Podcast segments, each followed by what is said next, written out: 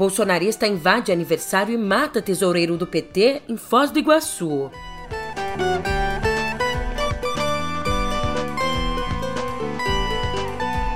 E TCU identifica superfaturamento na compra de Viagra pelas Forças Armadas.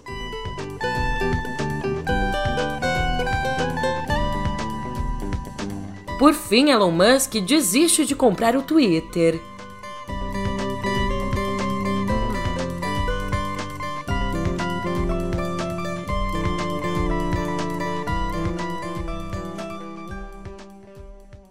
Esse é um daqueles dias que eu quero de verdade te desejar um ótimo dia, uma ótima tarde, uma ótima noite mas é bem difícil. Você sabe, eu sou a Julia Keck e aí vem cá, como é que você tá, hein? Por aqui eu começo a semana, nessa segunda, dia 11, com o coração bastante apertado, ouvindo a violência, ouvindo o medo e a intolerância berrarem. E eu sei que você deve imaginar o porquê de tudo isso, mas eu já te explico direitinho no pé do ouvido.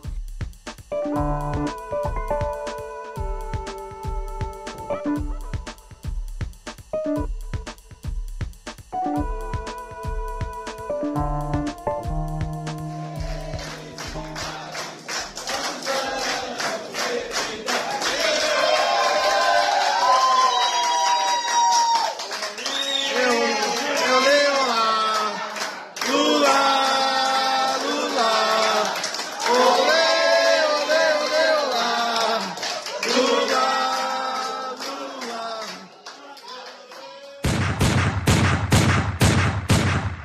tá difícil, então vamos nessa juntos. Na noite de sábado, aos gritos de Aqui é Bolsonaro, o agente penitenciário Jorge José da Rocha Guaranho invadiu uma festa em Foz do Iguaçu e assassinou a tiros o aniversariante, o guarda municipal Marcelo Arruda, que completava 50 anos. Guaranho não era sequer um convidado e aparentemente não conhecia a vítima. E bem, o motivo do crime? A festa tinha como tema o PT, o espaço estava todo enfeitado com fotos do ex-presidente Lula e Arruda, o aniversariante, era tesoureiro do PT. Simples assim, o bolsonarista invadiu a festa e atirou. Então, depois, mesmo baleado, o aniversariante atirou de volta e, como disse o filho dele, acabou impedindo que o agressor ferisse outras pessoas. E agora o agente penitenciário que matou o petista está sob custódia internado no hospital da cidade e o estado de saúde dele é estável. E quem falou sobre isso foi a delegada da Polícia Civil, Yane Cardoso. Vamos ouvir.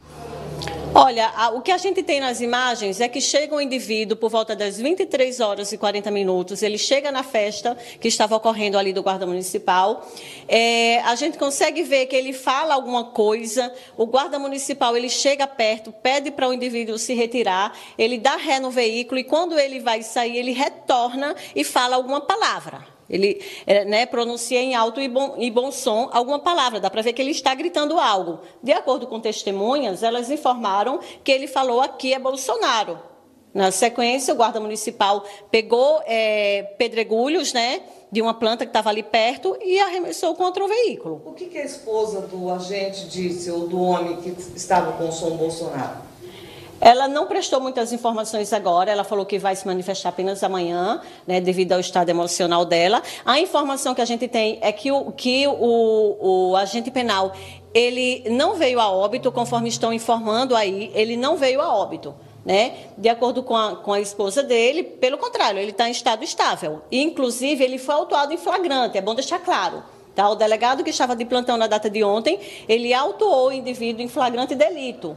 Né? Ele está é, custodiado pela, pela Polícia Militar enquanto ele recebe a, o auxílio médico. Jorge José da Rocha Guaranho manifestava apoio irrestrito a Bolsonaro. Para você ter uma ideia, entre o primeiro e o segundo turno das eleições presidenciais de 2018, ele escreveu nas redes, aspas, eu sou o caixa 2 de Bolsonaro. Quer mais um exemplo? Ainda lá em 2018, ele compartilhou uma foto com o deputado Eduardo Bolsonaro, o filho 03 do presidente. Daí, um pouquinho depois, em abril de 2020, publicou uma mensagem dizendo eu era 100% Bolsonaro, mas depois de hoje decidir ser 200%. Como você pode imaginar, é claro que o assassinato provocou uma revolta no meio político. O Lula lamentou a morte do petista, lembrando que a vítima tinha acabado de ser pai de uma menina.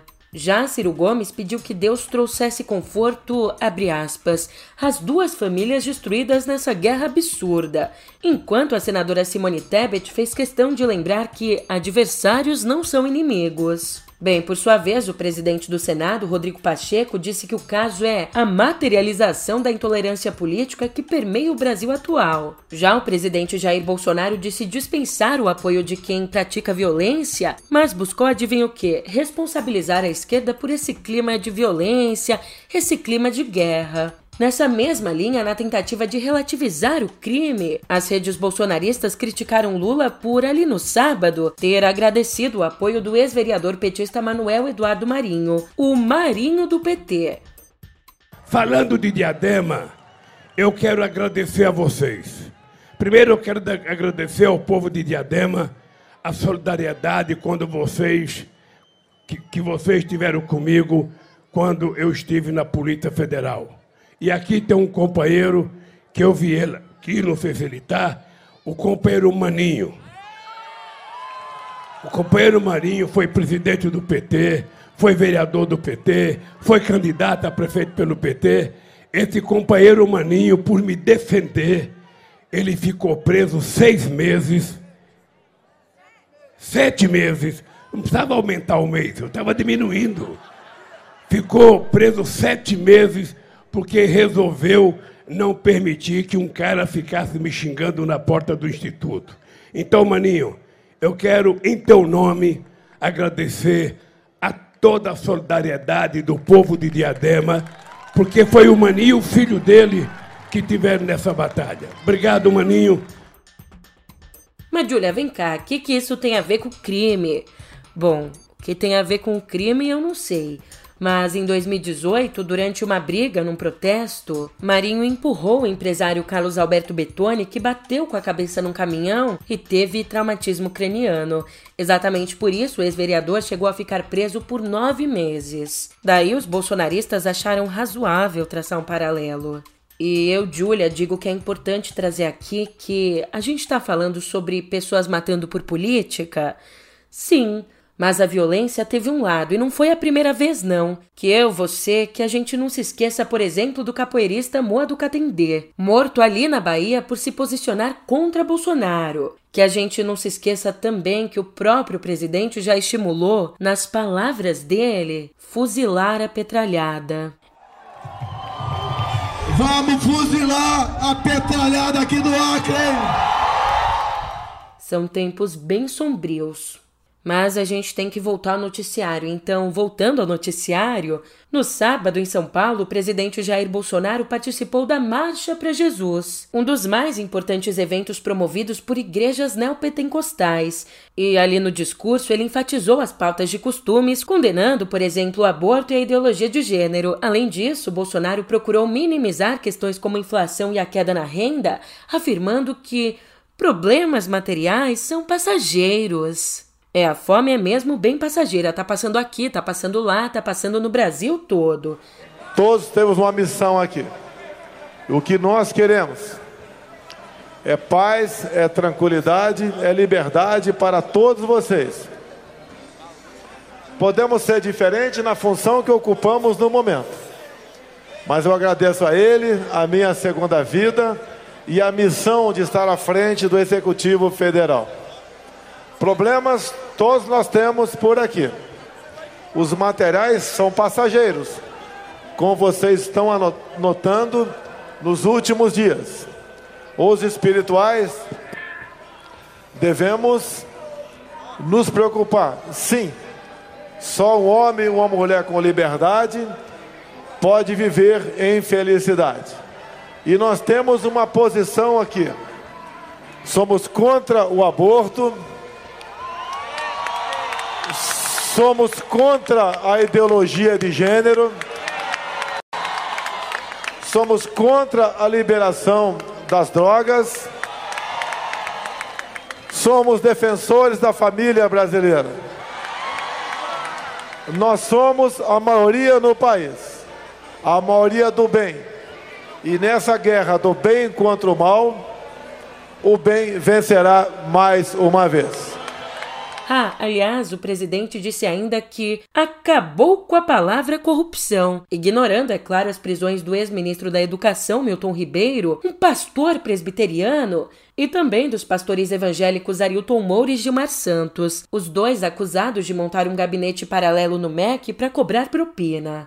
E falando em propina, corrupção, nessas coisas bestinhas, sabe? Você tá lembrado daquele fatídico dia quando as Forças Armadas compraram 15.120 unidades de sildenafila? É, a palavra é difícil, mas você conhece bem. Foram 15.120 unidades do princípio ativo do Viagra. Você tá lembrado? Pois bem, ó que beleza! O Tribunal de Contas da União identificou indícios de superfaturamento na negociação, com cada dose custando R$ 3,65 o que é o dobro do preço médio do medicamento. Segundo o ministro da Defesa, o general Paulo Sérgio Nogueira de Oliveira, a compra foi legal e visou a atender às demandas legítimas dos militares.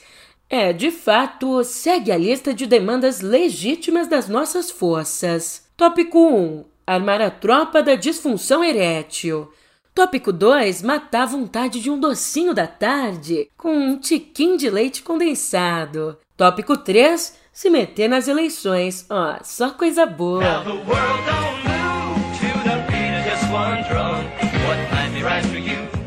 Ufa, já que por aqui tá tudo certo.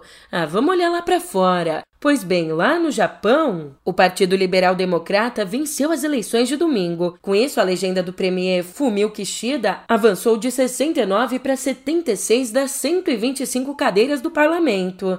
E vale lembrar que essa vitória acontece três dias depois do assassinato de um dos mais influentes dirigentes do país, o ex-primeiro-ministro Shinzo Abe, que foi baleado na sexta enquanto fazia um discurso ali na cidade de Nara. Bom, segundo a polícia, o homem preso após o assassinato de Abe, o Tetsuya Yamagami, passou meses e meses planejando o ataque. Ainda as autoridades admitiram que era falho o esquema de segurança do ex-premier.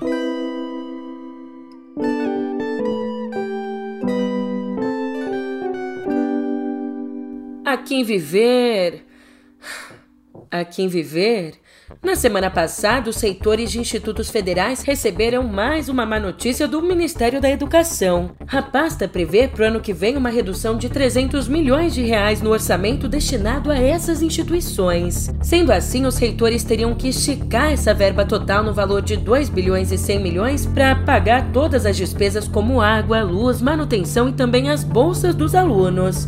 Mas ó, aqui a gente está falando de uma previsão, porque o orçamento mesmo, orçamento para valer, ainda será enviado ao Congresso só lá em agosto. Então, se de fato aprovado, o montante será um dos menores dos últimos 10 anos, perdendo só para os 2 bilhões e 80 milhões disponibilizados no ano passado. E vem cá, você sabe aquele podcast do Spotify Trago Boas Notícias? Eu vou te dizer que por aqui a gente tá quase lá, só que no caminho oposto. E já que estamos em situação de Brasil, no Trago Mais Notícias de hoje, dados do INPE divulgados nessa sexta apontaram um terceiro ano consecutivo de alta no desmatamento ilegal na Amazônia para o mês de junho. É, só no mês foram 1.120 quilômetros quadrados da perda de vegetação, a maior marca desde o início da série histórica, iniciada lá em 2016. Já no período de janeiro a junho, foram quase 4 mil quilômetros quadrados de devastação, ou seja, 10,6% a mais que o registrado no mesmo período do ano passado, o que já era um recorde. Bom, nessa esteira, o Amazonas é o líder dos estados com mais áreas de floresta derrubada no mês de junho, totalizando 401 quilômetros quadrados, seguido então pelo Pará com 381 quilômetros quadrados. E agora, Agora nossa conversa cai na área da saúde. Acontece que, em quatro anos, caiu 39% o número de usuários que fazem a profilaxia pré-exposição contra o HIV, ou melhor, que fazem o famoso uso da PrEP. E para você que não sabe, a PrEP, essa terapia de prevenção ao HIV, foi incorporada ao SUS lá em maio de 2017 e basicamente é feita consumindo os antirretrovirais tenofovir e entricitabina para prevenir infecções e, de acordo com o Ministério da Saúde, Essa profilaxia deve ser realizada enquanto a pessoa estiver em alto risco de infecção vírus HIV. Aliás, estudos mostram eficácia de 95% no método em participantes que fazem uso constante do fármaco. Só que, como apontam os dados do painel PrEP, até abril desse ano eram 39 mil pessoas atendidas pelo programa, contra 64 mil cadastrados em janeiro de 2018. E, evidentemente, essa redução de usuários da PrEP tem preocupado especialistas porque a descontinuidade, né, a pausa do uso, diminui a efetividade contra as infecções ao longo do tempo. E será que você lembra dessa história aqui? No comecinho do ano, David Bennett, um homem de 57 anos, foi a primeira pessoa a receber um transplante de coração de um porco geneticamente modificado. Mas ele acabou morrendo em março, sem uma causa definida pelo Hospital da Universidade de Maryland, que até então suspeitava da rejeição do órgão. Daí agora, em um artigo publicado pelos pesquisadores que operaram o homem, está a causa do óbito: insuficiência cardíaca.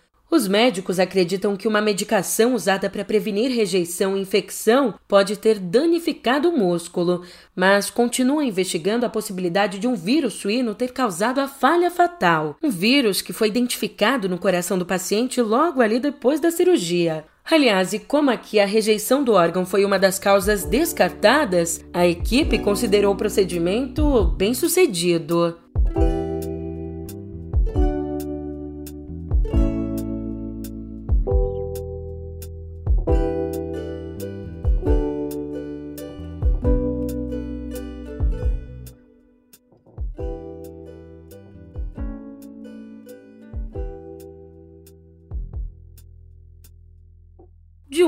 Lado, a gente tem Amber Heard tentando anular o julgamento no qual foi condenada a pagar 8 milhões de dólares a Johnny Depp por difamação. Do outro lado, Johnny Depp tenta levar o caso para streaming e ainda por cima com fundo musical. Acontece que o ator, que também é cantor e músico, compôs duas canções sobre o caso em parceria com o lendário guitarrista inglês Jeff Beck. E agora ele pretende incluir essas músicas no álbum 18, previsto para chegar às lojas e plataformas já no próximo dia 15. E o que se conhece das duas letras não é nada gentil, indo de abre aspas. Acho que você já disse o suficiente para uma noite? Fecha aspas.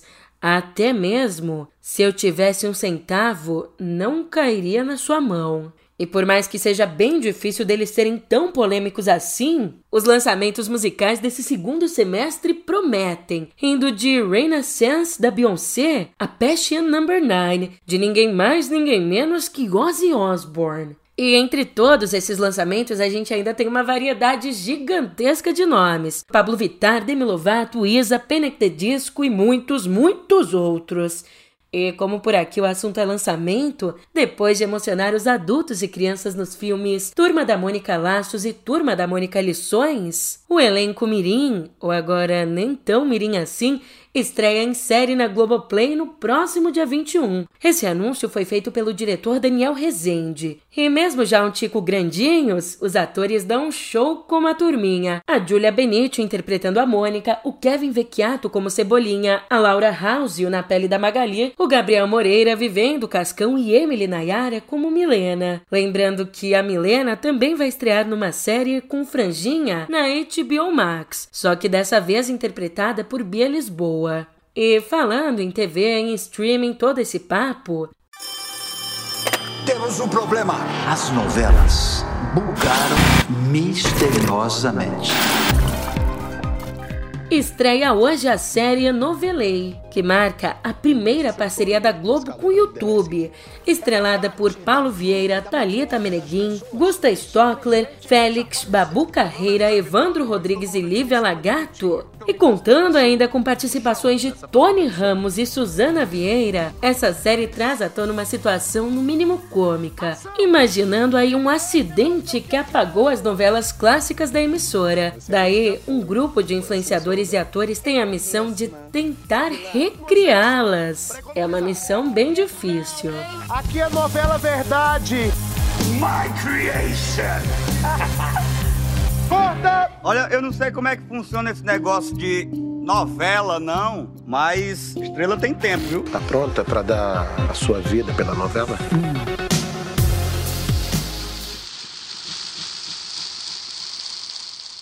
E para fechar aqui as notícias culturais, uma informação mais pesada, porque reconhecimento internacional não garante proteção contra ditaduras.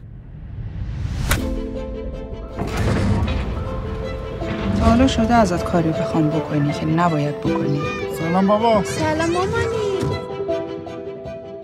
É, na sexta, o governo do Irã prendeu o cineasta Mohammad Rasulov, o vencedor do Urso de Ouro do Festival de Berlim 2020, com o filme There Is No Evil. Ele ainda foi detido com o também diretor Mostafa Lehamad por, segundo a agência de notícias estatal IRNA, abre aspas, incitar distúrbios públicos.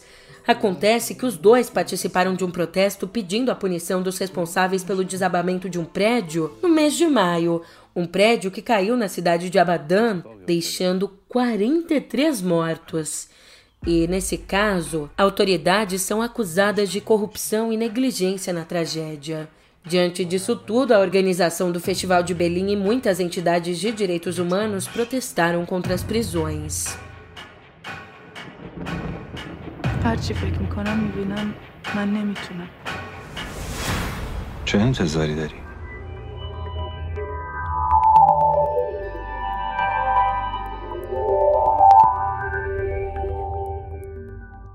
Temos fim de novela, capítulo final por aqui. Depois de dois meses de negociações para a compra do Twitter, por fim, Elon Musk desistiu de adquirir a rede social. é a rede social que seria comprada aí pela bagatela de 44 bilhões. E não é de reais, não, tá? É de dólares. Ainda lá na sexta, o bilionário informou em um documento enviado à Comissão de Valores Imobiliários dos Estados Unidos que houve uma violação de várias disposições do acordo. Até então, Musk vinha questionando a plataforma sobre a quantidade de contas falsas e spam, e ele já havia ameaçado desistir da compra caso o Twitter não fornecesse as informações necessárias para calcular o número dessas contas. Então, a comissão Musk alegou que o Twitter fez, aspas, representações falsas e enganosas. Para você puxar aí na memória, o acordo para compra da rede social foi anunciado em abril, um pouquinho depois dele ter adquirido 9% das ações da empresa. Mas essa desistência pode se tornar uma longa e duradoura e longa batalha judicial. Em um comunicado, o Twitter disse que a empresa vai recorrer à justiça para fazer valer o negócio firmado com Musk. Ainda lá no comecinho das negociações, o homem mais rico do mundo e talvez não o mais esperto, assinou um documento que dá ao Twitter o direito de processar o bilionário e forçá-lo a pagar uma multa ou então concluir o acordo. Assim, Musk teria duas opções: ou pagar 54 dólares e 20 centos por ação como combinado com a empresa, ou então arcar com uma multa de 1 bilhão para encerrar a proposta. Mudando de assunto, a nossa conversa Vira à direita, pega a primeira saída à esquerda e desemboca na Uber. Documentos confidenciais obtidos pelo jornal britânico The Guardian simplesmente apontaram que a Uber interferiu na legislação de vários países da Europa e interferiu exatamente com o objetivo de acelerar a expansão internacional da empresa. A gente está falando aqui de 124 mil arquivos de 2013 a 2017, compostos por mensagens, e-mails e apresentações de executivos da companhia, e todos eles acabaram dando origem à série de reportagens Uber Files. Ainda de acordo com os documentos vazados, a Uber incentivou a violência contra motoristas, contatou líderes mundiais para acelerar o lobby nos países e interferiu em legislações locais para ganhar mercado. Bem complicado. Enquanto aqui, com tanta notícia, eu tento interferir no seu dia a dia para ganhar sua atenção, chamar sua atenção para tanta informação. Eu sei que esse trocadilho foi péssimo, então já aproveito para me despedir. Até amanhã.